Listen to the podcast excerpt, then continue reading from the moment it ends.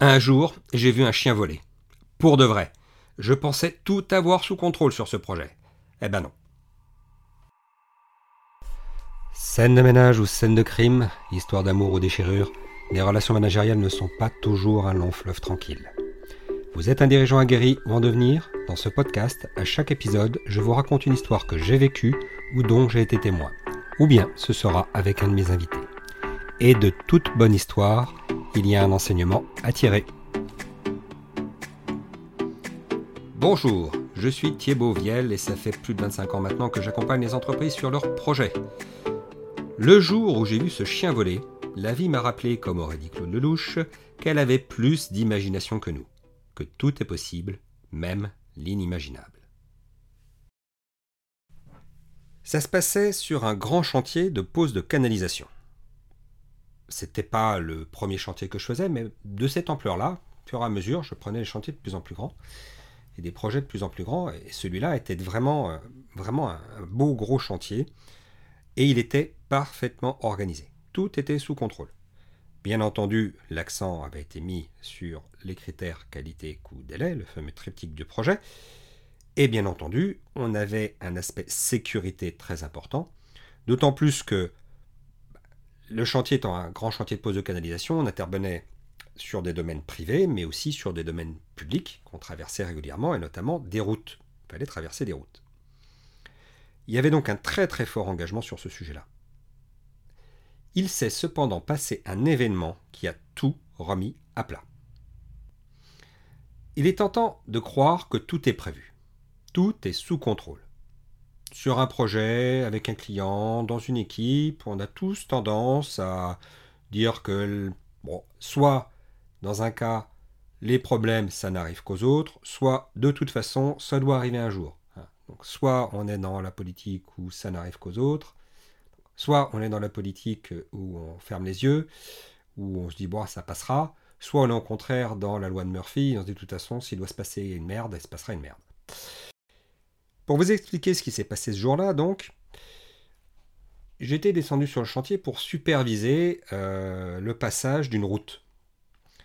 Donc je vais vous expliquer un petit peu comment ça se passe. C'était une opération qui avait dû déjà se passer une cinquantaine de fois sur chantier, qui était vraiment rodée, et qui était d'autant plus sous contrôle qu'on savait que c'était une opération délicate. Donc on avait vraiment, euh, enfin quand je dis on, c'était dans le métier, hein, c'est vraiment une opération qui est, euh, encadré, avec un process très très clair, écrit, euh, euh, des règles très très strictes à respecter. Donc je vais vous expliquer comment, comment ça se passait. Donc on avait des engins de chantier euh, un peu particuliers qui s'appellent des sidebooms qui devaient passer sur la route. Et donc à chaque passage d'un de, ces engins, ou d'un cortège d'engins, on arrêtait la route avec des mecs avec des, raquettes, hein, côté rouge pour arrêter, côté vert si les gens pouvaient repasser. Donc il y en avait un en amont, il y en avait un en aval. Vous avez déjà dû en croiser sur les routes. Et des euh, opérateurs euh, disposaient des grands pneus agricoles sur la route, euh, sur lesquels roulaient les engins chenillés, ceci de manière à ne pas abîmer le revêtement de la route. Ensuite, on faisait rouler donc, les engins. Quand tous les engins étaient passés, souvent vous avez rapporté avec eux de la terre, des choses comme ça, qui étaient collées sous leur chenille. Donc on notait les pneus, il y avait des mecs qui venaient avec des brosses, des balais, euh, euh, pour frotter sur la route et, repousser sur le côté euh, les modes de terre, tous les, tous les trucs qui avaient pu salir le, revêtement de la route. Et une fois que cette opération était faite, le chef de chantier, enfin le superviseur de l'opération faisait un signe à tout le monde de se mettre sur le côté. Les opérateurs à raquettes remettaient la circulation en route et voilà, l'opération était finie. Donc ça, ça s'était passé un nombre, je ne sais pas, je sais pas combien de fois ça se passe sur un chantier comme ça. Donc c'était vraiment l'opération qui était rodée. Sauf que ce jour-là, bah, patatras, il s'est passé un truc complètement incontrôlable. Et malgré toutes les analyses de risque que cette opération euh, revêt, c'est-à-dire que comme c'était une opération dont on savait qu'elle était difficile, bah, elle avait été décortiquée, analysée dans tous les sens. Ce qui s'était passé, c'est que lors d'une de ces opérations, les opérateurs avaient arrêté la circulation, un petit nombre de voitures s'était accumulé de part et d'autre, hein, en amont, en aval. C'était une, route normale, hein, deux voies. Et comme l'opération durait quand même un petit peu, la plupart des gens avaient coupé le moteur.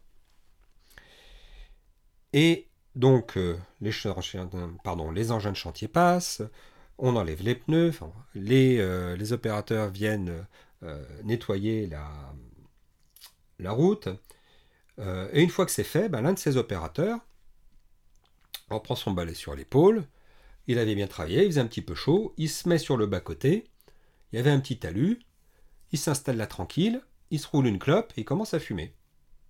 il était plus du tout sur la route, il était vraiment sur le côté de la route. Les euh, types avec les raquettes remettent en route la circulation, donc ils il, il, s'écartent aussi, mettent le, le côté de leur raquette côté vert. Et là, qu'est-ce qui s'est passé? Eh bien, toutes les voitures ont mis en route le moteur en même temps. Donc ça fait une espèce de gros parce que toutes les voitures ont démarré en même temps. Il y avait un type qui était là et qui promenait son chien, euh, qui s'était arrêté un petit peu pour regarder ce qui se passait. C'est son spectacle, j'imagine. Et le chien a complètement paniqué quand toutes les voitures ont remis leur moteur en route.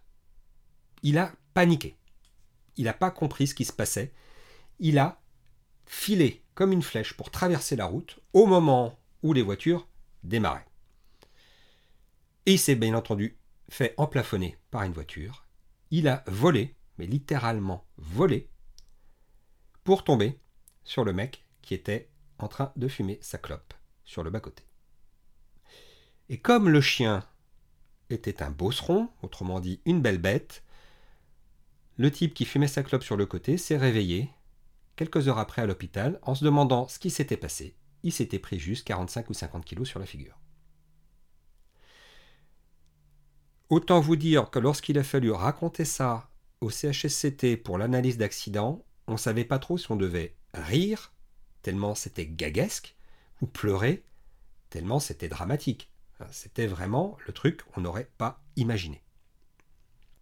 En fait, on se rend compte avec cette histoire que tout peut arriver.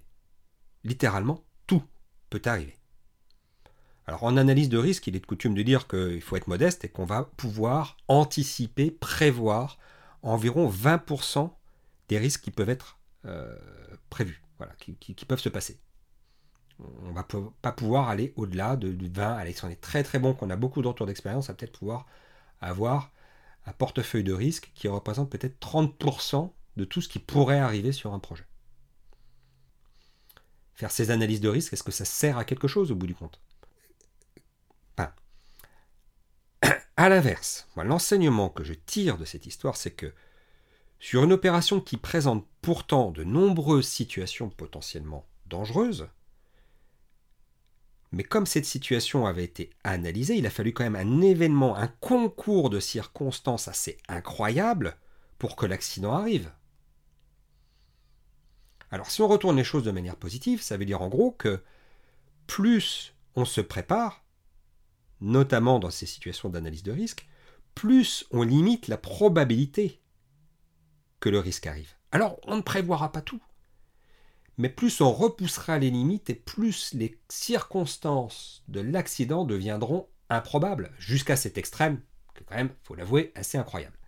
Mais bon, ça arrive. Donc ce développement de réflexe est important pour les entreprises. Plus récemment, plus près de nous, les entreprises qui ont le mieux résisté à la crise Covid, elles n'avaient pas du tout anticipé une crise Covid. Elles avaient juste un plan, elles avaient juste développé des réflexes en cas de crise. En cas de problème, elles avaient anticipé un certain nombre de dispositions, quelle que soit l'origine quelque part. Donc ça nous montre quels sont les différents leviers de risque? On pourra peut-être, euh, dans une formation, le développer un peu plus. Hein. les, les sept leviers de management du risque, quels sont-ils? Et le retour d'expérience de ça, moi, l'enseignement, le grand enseignement pour moi, c'est que plus on anticipe des choses, plus on développe des réflexes d'anticipation, d'analyse de risque, plus on limite les probabilités que se passe quelque chose, même dans des circonstances complètement folles.